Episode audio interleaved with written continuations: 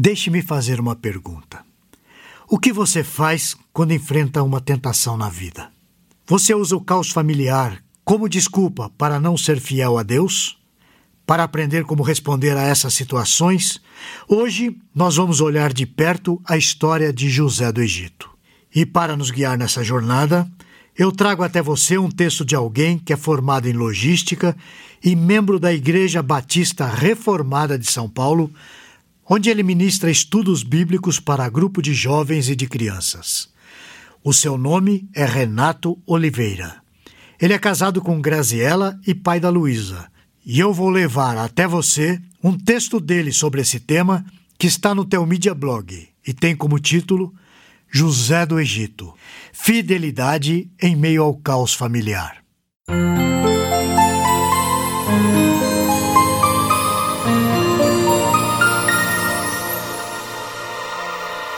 José era filho de Jacó, que tinha mais onze filhos além dele.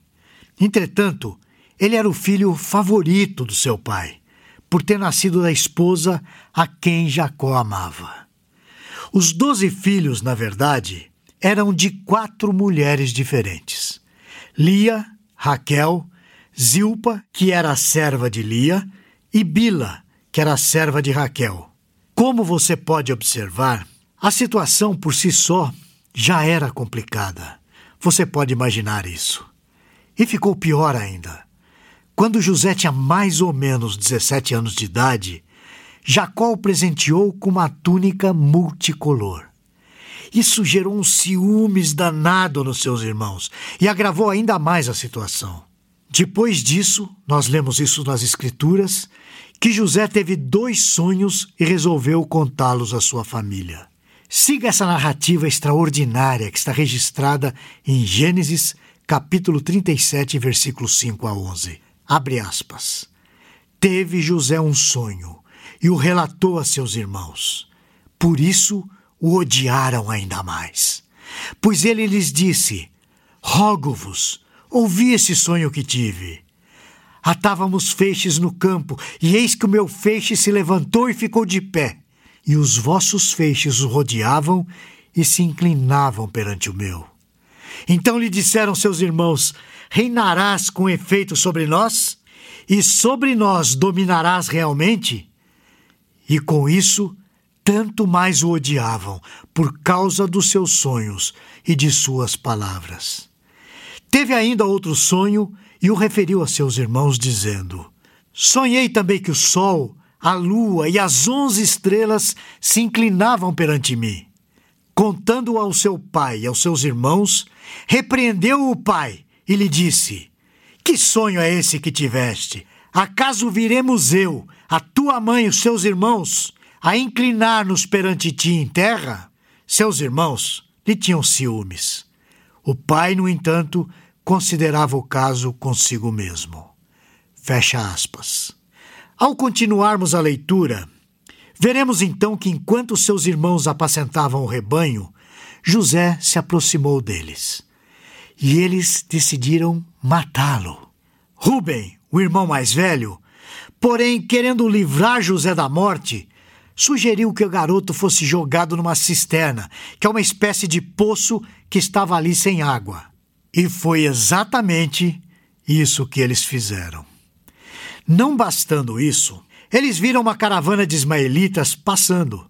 E Judá, que é outro irmão de José, teve a terrível ideia de vendê-lo como escravo por 20 ciclos de prata, o que seria aproximadamente, no nosso dinheiro de hoje, cerca de 1.300 reais.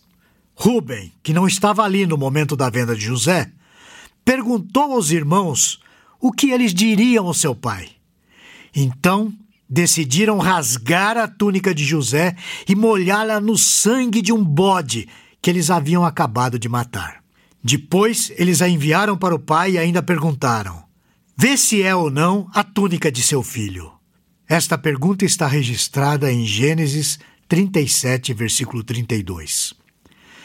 Obviamente, Jacó chorou muito. Não tinha quem o consolasse. A história prossegue.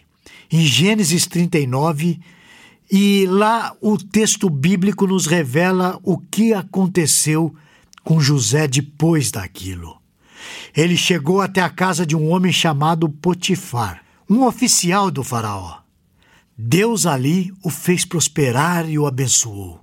Quando Potifar viu que Deus era com José, colocou toda a sua casa no comando dele. Tudo ia bem até chegarmos a uma informação que nós podemos achar no versículo 6. José era formoso de porte e de aparência. Gênesis 39, 6. À primeira vista, talvez você se pergunte qual a relevância de se saber que ele era formoso de porte e de aparência. Na sequência do texto, já podemos ver a resposta a esposa de Potifar percebeu a beleza dele e disse a ele para que se deitasse com ela. A reação dele é digna da nossa leitura. Vamos ler. Ele, porém, recusou e disse à mulher do seu senhor: Tem-me por mordomo, meu senhor, e não sabe do que há em casa, pois tudo que ele tem me passou ele às minhas mãos. Ele não é maior do que eu nessa casa, e nenhuma coisa me vedou, senão a ti, porque é sua mulher. Como, pois, cometeria eu tamanha maldade e pecaria contra meu Deus? Isso está registrado em Gênesis capítulo 39, versículos de 8 a 9. Quando você estiver passando por alguma tentação, como José passou, Lembre-se da resposta dele, que eu vou até repetir. Como, pois, cometeria eu tamanha maldade e pecaria contra meu Deus? A base usada por José para renunciar à esposa de Potifar não foi o próprio Potifar. A base também não foi a reputação que talvez José tivesse naquela casa. A sua principal intenção era não pecar contra Deus. Será que você tem a mesma preocupação quando é exposto diariamente a tentações? Eu vou colocar a resposta de José na minha própria meditação e na minha vida prática diária. Que tal você também fazer o mesmo? Quando você, homem, for tentado a não amar a sua esposa como Cristo amou a igreja, pergunte a si mesmo: como, pois, cometeria eu tamanha maldade e pecaria contra Deus? Quando você, mulher, for tentada a não ser submissa a seu marido, como a igreja é submissa a Cristo, pergunte a si mesma: Como, pois, cometeria eu tamanha maldade e pecaria contra Deus? Quando você, filho, for tentado a não obedecer a seus pais, ou quando você, pai, ou você, mãe, for tentado ou tentada a provocar a ira de seus filhos, pergunte a si mesmo, ou pergunte a si mesma: Como, pois, cometeria eu tamanha maldade e pecaria contra Deus? Igualmente, quando você for tentado a negligenciar as disciplinas espirituais, como a leitura da Bíblia, a oração e o culto ao Senhor, Pergunte a si mesmo: como, pois, cometeria eu tamanha maldade e pecaria contra Deus?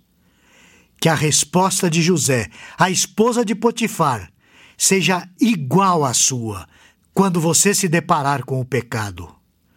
Eu vou concluir ressaltando que a confusa estrutura familiar de José não foi impedimento e nem desculpa para que ele se mantivesse fiel a Deus e rejeitasse o pecado. Tendo dito isso, agora eu vou me dirigir a você. Mesmo que a sua família seja desestruturada, lembre-se: é Deus quem tem o poder de criar. É Deus que tem o poder de reconstruir e fazer novas todas as coisas. Diante disso, medite no que Deus está dizendo a você. Ser forte e corajoso não temas nem te espantes, porque o Senhor teu Deus é contigo, por onde quer que andares. Josué, capítulo 1, versículo 9. Nos vemos na semana que vem, se o Senhor assim o permitir. Você gostou deste post? Então compartilhe essa mensagem com seus amigos, sua igreja e familiares. Coloque o seu e-mail no nosso blog para não perder nenhum post. Siga-nos no Facebook, Instagram e Twitter. Conheça a Telmídia, vídeos cristãos para você e sua família. 15 dias grátis. Assista quando quiser, onde quiser.